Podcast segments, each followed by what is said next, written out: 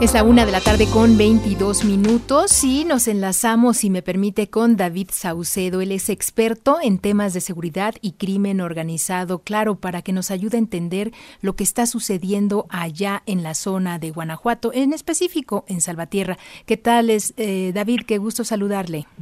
¿Qué tal, Josefina? Qué gusto saludarte a ti, la Victoria, a tus órdenes. Pues eh, conocer qué es lo que está pasando, cómo se están moviendo allá eh, la situación del crimen organizado, porque no podemos pensar en otra cosa si ah, llegaron de una manera intempestiva a, esta, a esto que era una posada en la zona de Salvatierra, allá en Guanajuato.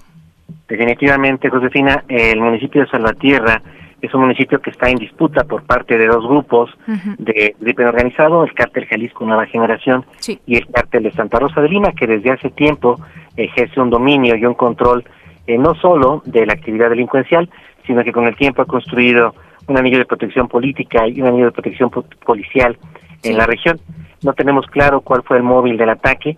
Eh, las primeras investigaciones apuntan hacia la posibilidad de que haya un intento de cobro de derecho de piso y ante la negativa por parte de un empresario que se dedicaba que se dedica a la organización de eventos y mm. espectáculos eh, eh, ante la resistencia de este pago de, de, famoso derecho de piso el cártel de Santa Rosa de Lima haya eh, tomado la determinación de atacar uno de sus eventos y de esta manera eh, ponerle como ejemplo un ejemplo sangriento a quienes a pagar el derecho de piso. Hay otra vertiente de investigación. El cártel Jalisco eh, tiene presencia también en la zona, pero Salvatierra sí es del dominio del cártel de Santa Rosa. Existe la posibilidad de que el cártel Jalisco también haya generado un evento de alto impacto, mm. eh, con el objeto de calentar la plaza en el argot criminal que le denomina estos eventos de alto impacto, que buscan atraer la presencia de fuerzas estatales y federales en alguna zona en particular y que dejen descubierta otra región. Son las dos líneas de investigación más fuertes hasta el momento. Esperemos que las autoridades locales dentro de poco nos den más avances de la investigación. Eh, todo parece indicar con las hojas de vida de los jóvenes que lamentablemente perdieron la vida en este atentado, que se trataba de muchachos que no tenían ningún tipo de, antecedente ni vínculo criminal. No, y además lo curioso es que no solamente a los jóvenes que estaban ahí pues celebrando o festejando esta posada, sino también al grupo que estuvo allí presente, ¿no? Grupo Dinastía Cornejo, entiendo.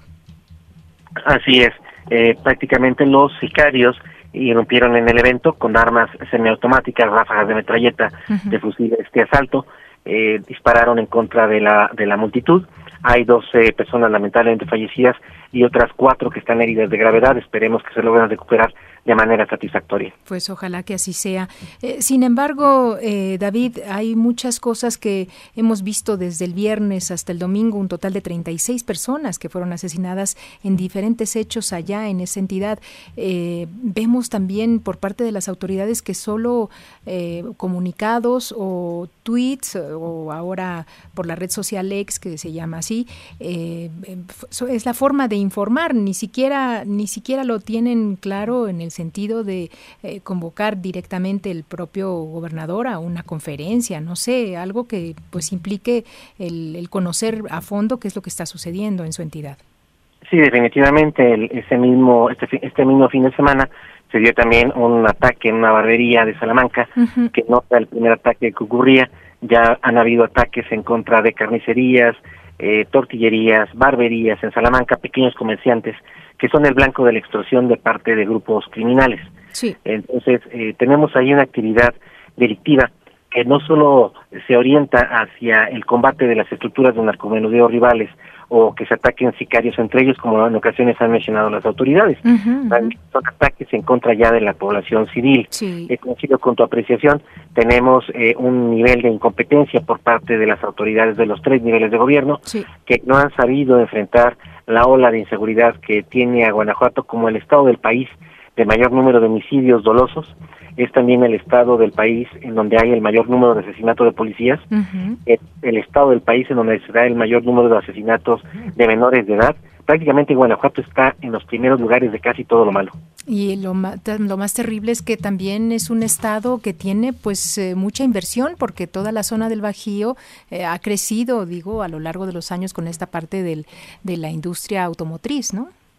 Definitivamente, incluso ya hay por parte de algunas empresas automotrices eh, por riesgo seguridad de sus ejecutivos, los asaltos que, están sufriendo en sus embarques en la producción de, automóviles, eh, están tomando ya eh, determinaciones un poco más rudas, en el sentido de que analizar la posibilidad de emigrar ante la posibilidad de que eh, se mantenga el clima de inseguridad de Guanajuato y que definitivamente no se convierta en un entorno atractivo para inversiones, para inversiones. Claro, y bueno, pues de los que tenemos familiares allá en Guanajuato, también el hecho de ir a visitarlos, pues es un poquito difícil, ¿no? En efecto, la carretera eh, que va de los apaseos a Irapuato está considerada por la Guardia Nacional como una de las más inseguras que hay en el país, tanto para vehículos particulares como para vehículos de transporte de, de carga. Hay ciertos horarios en los que en algunos municipios la gente se autoimpone un toque de queda, a sabedores de que salir a la calle implica un riesgo de ciertas proporciones. Incluso algunos legisladores locales, integrantes de la clase política de Guanajuato, han sufrido en carne propia el asalto y el robo de sus vehículos, vehículos último modelo, mm. de, de, alta gama.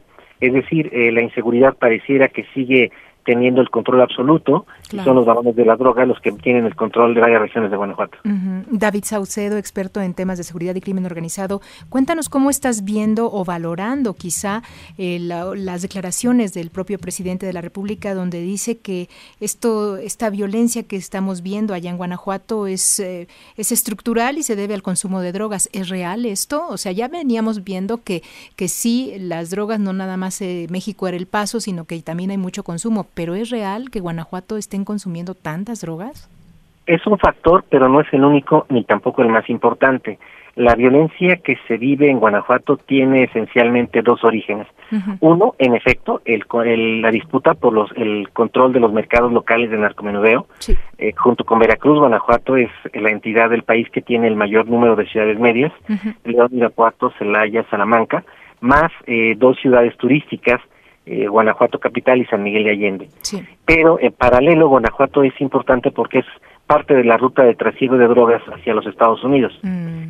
Forma parte de la ruta del centro. Al estar en el corazón del país, la red carretera de Guanajuato desde hace tiempo es importante para conectar los embarques y envíos de precursores químicos y de fentanilo mm. que llegan a los puertos del Pacífico Sur hacia los puntos de frontera en el norte. Entonces, quizá eh, al presidente Andrés Manuel no miente al decir esto, solo no dice toda la verdad.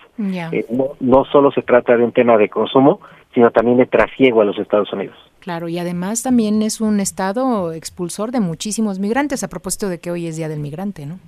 Históricamente, junto con Jalisco, Michoacán, Zacatecas, Guanajuato, uno de los factores que ha permitido eh, una larga estabilidad político-social ha sido justamente que muchos migrantes, los jóvenes que no tienen un espacio en el mercado laboral cuando se están integrando a la población económicamente activa, migran a los Estados Unidos, en efecto, pero ya hay otras opciones, lamentablemente, quienes no migran a los Estados Unidos se incorporan al comercio informal o bien se incorporan a los ejércitos del narco. Uy, qué terrible. Pues eh, David Saucedo, muchísimas gracias por, por ayudarnos a poner las cosas en claro. Gracias a ti, Josefina. Un abrazo. Un abrazo, David Saucedo, experto en temas de seguridad y crimen organizado, aquí en Enfoque Noticias. Si usted quiere escuchar la entrevista completa, por supuesto, a través de nuestro sitio web es enfoquenoticias.com.mx.